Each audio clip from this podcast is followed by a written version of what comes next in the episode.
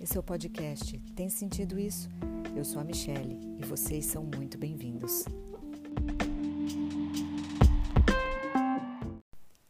Entre em nossas páginas no Facebook e no Instagram e receba informações de cursos que a gente vai começar a dar esse ano de 2020. O primeiro chama Jung, Arte e Astrologia. O curso é presencial inicialmente, mas logo logo a gente vai disponibilizar isso de uma forma online. Fique atento às nossas redes e você vai saber de tudo em primeira mão.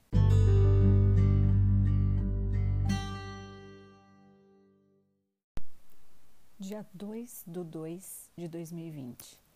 O dia de hoje é muito bonito. É uma data que, se a gente ler ao contrário, nos diz exatamente a mesma coisa. E tem a força dos números 2 e a somatória do número 8. O número 2 tem energia feminina, que desperta o cuidar, a sensibilidade, a intuição, a conexão com o universo interior. Nos fala da importância de trabalharmos as nossas emoções, as nossas águas internas e as dependências emocionais. A energia do 2 desperta o romantismo e a vontade de estabelecer vínculos, o anseio de pertencer, de fazer parte, de estabelecer conexão, de buscar o par, de estar junto sem perder a nossa própria identidade. Já o número 8 fala da importância de trabalhar o poder interno, a força de vontade, a organização e a eficiência para a gente realizar grandes feitos. Se usarmos a energia do número 2 para trabalharmos as nossas águas internas, ou seja, as nossas emoções, com a energia do número 8, teremos mais consciência desses padrões emocionais e poderemos estruturar novos caminhos, novas formas mais conscientes de agir. O número 8 traz ainda abundância e prosperidade.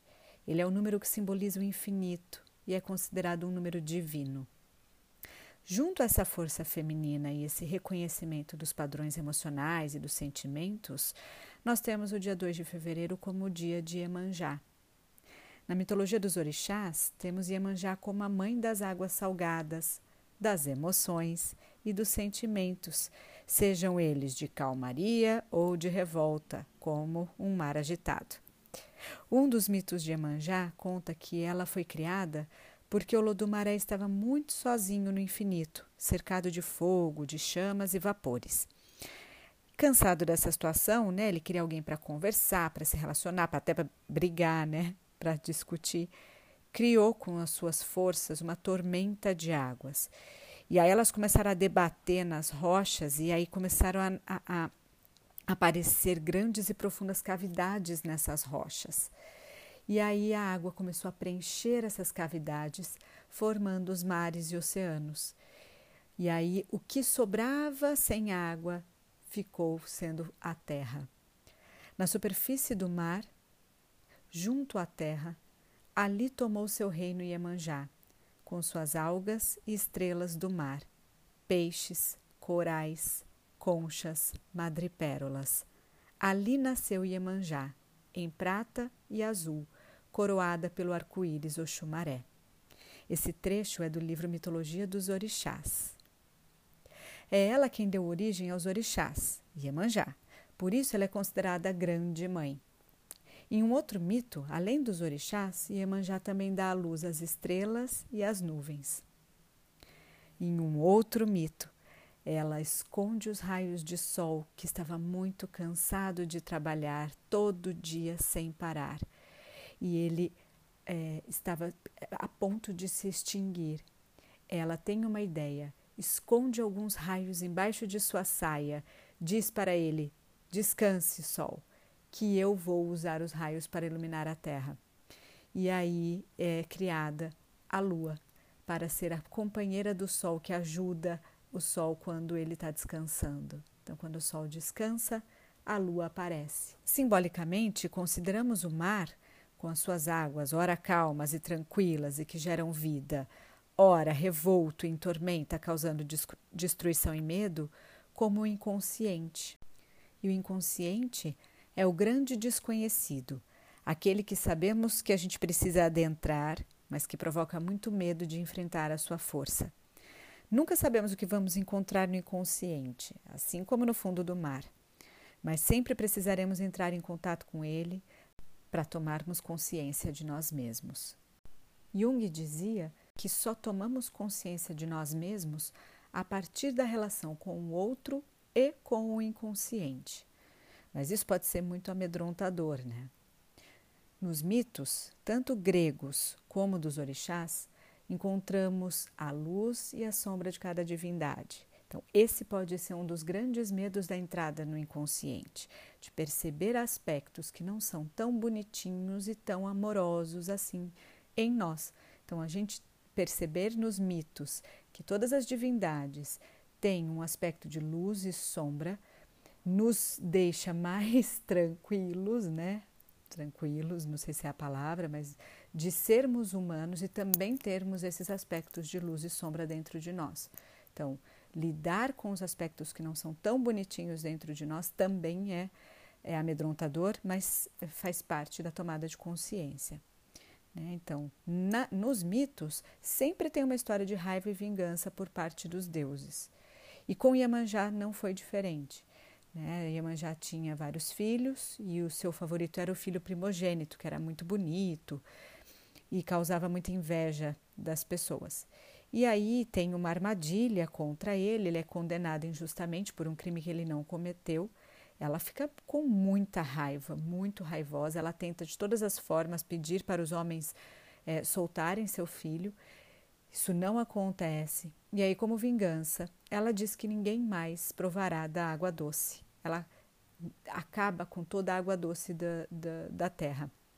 E aí a primeira humanidade acaba. Né? Um dos aspectos importantes para a gente pensar com essa, com essa história, com esse mito, né? além de enxergar o nosso ladinho não tão é, é, luz, né? um lado mais sombrio, é também como estão as minhas relações sociais, como está o meu papel na coletividade. Eu estou de uma forma saudável no coletivo ou estou de uma forma destrutiva no coletivo? Ou eu estou me afastando demais do mundo e das pessoas? Eu tenho feito contatos e estado perto das pessoas? O processo de individuação é um, um processo solitário, né? ele ocorre com cada indivíduo sozinho. É, com o nosso trabalho de mergulho no inconsciente para trazer à tona os aspectos desconhecidos, para assim a gente tomar consciência e transformá-los. Mas isso não ocorre se a gente não tiver o espelho do outro, o contato com as pessoas, seja da nossa família, sejam os amigos, contatos no trabalho, etc. Né? Então, qualquer tipo de contato. O processo de individuação é a gente se descobrir em nossa singularidade, diferenciarmos dos outros, mas não para a gente ficar afastado. Né? Ninguém se individua numa montanha, porque não tem o um espelho do outro, numa montanha solitária, né? É, a gente precisa da nossa de individuação, de se descobrir na nossa, é, na nossa singularidade, para a gente se inserir no mundo e não para se separar dele. Então, perceba a sua disposição, o seu ânimo, a sua motivação para o trabalho, com os amigos, com a família. E a Manjá também tem esse aspecto de é, trabalho versus descanso, sol versus lua, noite é dia versus noite. Então a gente precisa entender e viver essas dualidades, ficar sozinho, mas também estar no mundo, né? Como está a sua disposição para isso? É uma boa coisa para a gente pensar essa semana, principalmente com esses aspectos de Aquário aí, que Sol está em Aquário. Aquário fala de coletividade e fala de individualidade também. Então já tem tudo a ver uma coisa com a outra, né? Voltando ao lado sombrio, né? A gente falou de um lado sombrio, que é a questão com o filho, da mãe super protetora do filho e que, né, destrói a humanidade para proteger esse filho, ou com raiva porque não conseguiu protegê-lo totalmente, né? Um outro lado sombrio dessa divindade aparece na sua forma de seduzir e amar aos homens. Ela seduz com sua exuberante beleza os jovens pescadores, os leva para o fundo do mar e, por serem humanos, eles morrem afogados. E aí, no outro dia, ela devolve esse corpo sem vida na areia da praia. E aí conta um dos mitos de Emanjá que as noivas e as esposas correm para a praia bem cedinho esperando pela volta dos seus homens que foram para o mar pescar e implorando a Iemanjá que os deixem voltar vivos.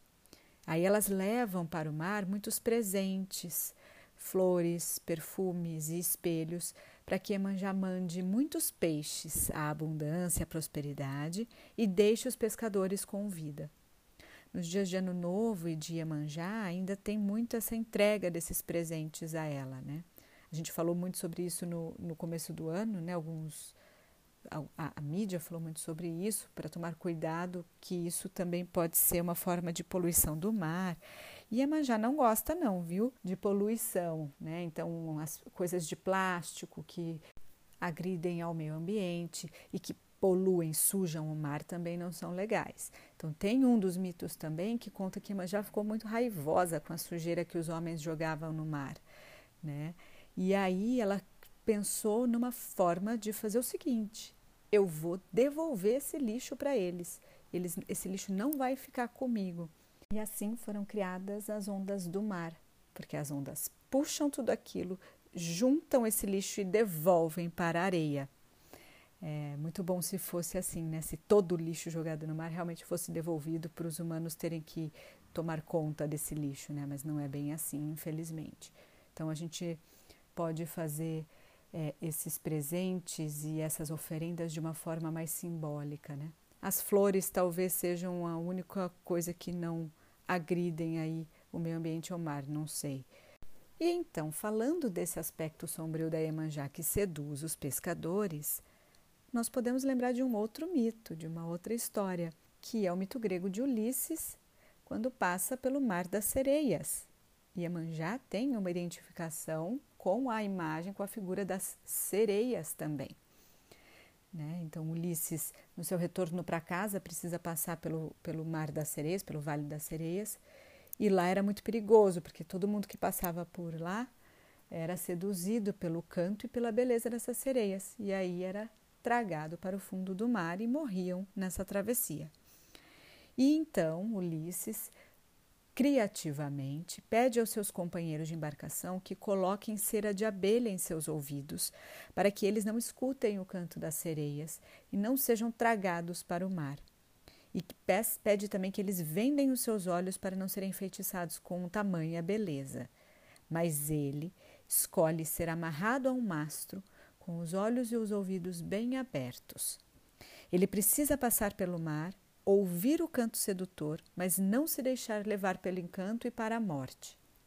Simbolicamente, nós vivemos em um mundo assim, né, de tentações e desejos, de ideias, opiniões, vaidades, é, relacionamentos abusivos e violentos e que a gente não consegue perceber o quanto a gente é tragado para esse mundo, pra, né, é perigoso, caminhos perigosos como dos vícios, das ambições, das é, coisas erradas, vamos dizer assim, que, que, que, existem por aí. E nós temos que ser como Ulisses, né? É, eu ter, tenho consciência de que isso existe, mas eu resisto à tentação de uma forma ousada e criativa para sobreviver na minha jornada. Então, se amarrar no mastro simbolicamente significa eu lançar mão de recursos internos ou externos que podem me salvar e que podem impedir que o inconsciente devore a minha energia psíquica. Então, é eu não ser levado pela energia dos complexos, né, desse inconsciente, dessa coisa que está fora, mas também está dentro, né? Então, coisas que eu posso fazer ou que eu posso agir de acordo com uma, uma ideia que não é tão minha é a do complexo, é a força que está ali potencializada e trazendo isso tudo à tona. Né? Então, é, é, o ego fica rendido a essa força, ele perde, a gente perde a razão. Sabe quando a gente perde a razão? A gente perde totalmente a razão. Então, é desenvolver a nossa autonomia de ego frente à força do inconsciente. E como isso? É sabendo o nosso limite, entendendo as nossas fraquezas, percebendo nossas fragilidades, é, onde a gente precisa se preservar, ser prudente e perceber que tem coisas que a gente vai precisar evitar para sobreviver, que a gente não vai poder fazer. Né? Então a gente entra em contato com o inconsciente, a gente precisa dessa relação é, consciência-inconsciente que é, é muito importante né, para a nossa vida, porque a gente precisa trazer os conteúdos que estão lá para trabalhar com eles, mas para saber os nossos limites, entender que não somos deuses e não vamos fazer de tudo e sair ilesos. Todas as ações têm consequências. E nos amarrar no mastro é saber que temos limites e vamos ter que viver das consequências dos nossos atos. Voltando à energia desse dia, é, de um dia de Iemanjá, de um dia de uma potência, uma força feminina muito grande, materna, acolhedora e amorosa, mas que por outro lado também pode ser é, super protetora demais ou devoradora demais, é, mas isso a gente vai falar no outro episódio.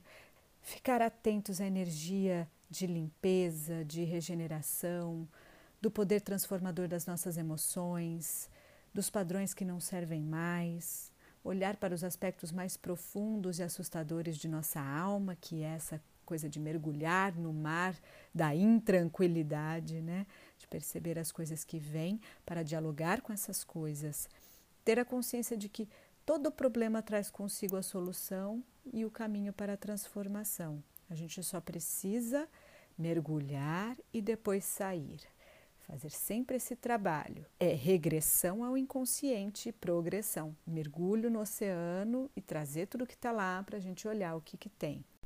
Não é fácil, não é um processo fácil e simples. Ele é complexo e doloroso em muitas vezes, mas necessário para a nossa criação de autonomia, de independência, de fortalecimento do ego. Então, que a força da empatia, do feminino, criadora e geradora de vida, de independência e de autonomia, esteja com todos nós. Assim é. Muito obrigada e até a próxima.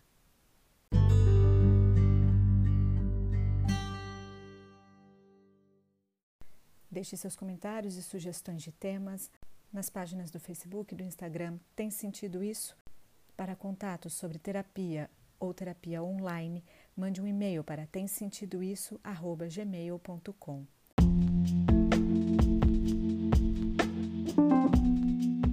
Esse foi mais um episódio do Tem Sentido Isso. Siga nossa página no Facebook e no Instagram e receba notificações dos novos episódios. Obrigada e até breve.